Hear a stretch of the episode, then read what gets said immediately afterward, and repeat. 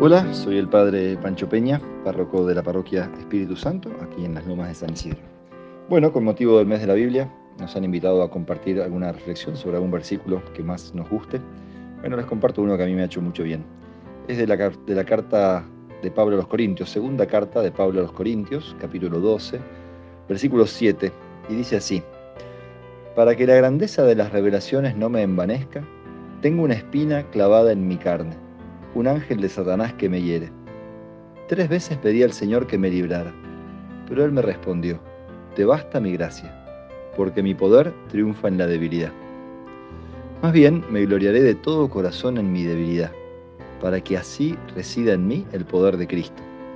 Por eso me complazco en mis debilidades, en los oprobios, en las privaciones, en las persecuciones y en las angustias soportadas por amor de Cristo porque cuando soy débil, entonces soy fuerte. Bueno, varias veces en mi vida de sacerdote eh, me he encontrado ¿no? con tantas debilidades de uno, ¿no? tantas espinas, tantas situaciones de la vida que a uno no le gustan, que no nos llenan de, orgullo ni mucho menos, que a veces nos humillan, que a veces nos lastiman.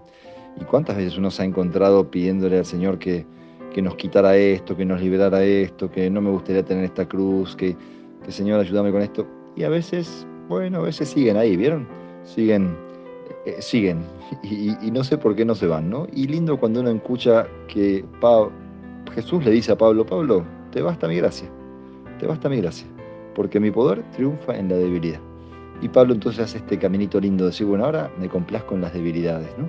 Estas debilidades me ayudan a descubrir que eh, en mí se manifiesta la fortaleza de Dios.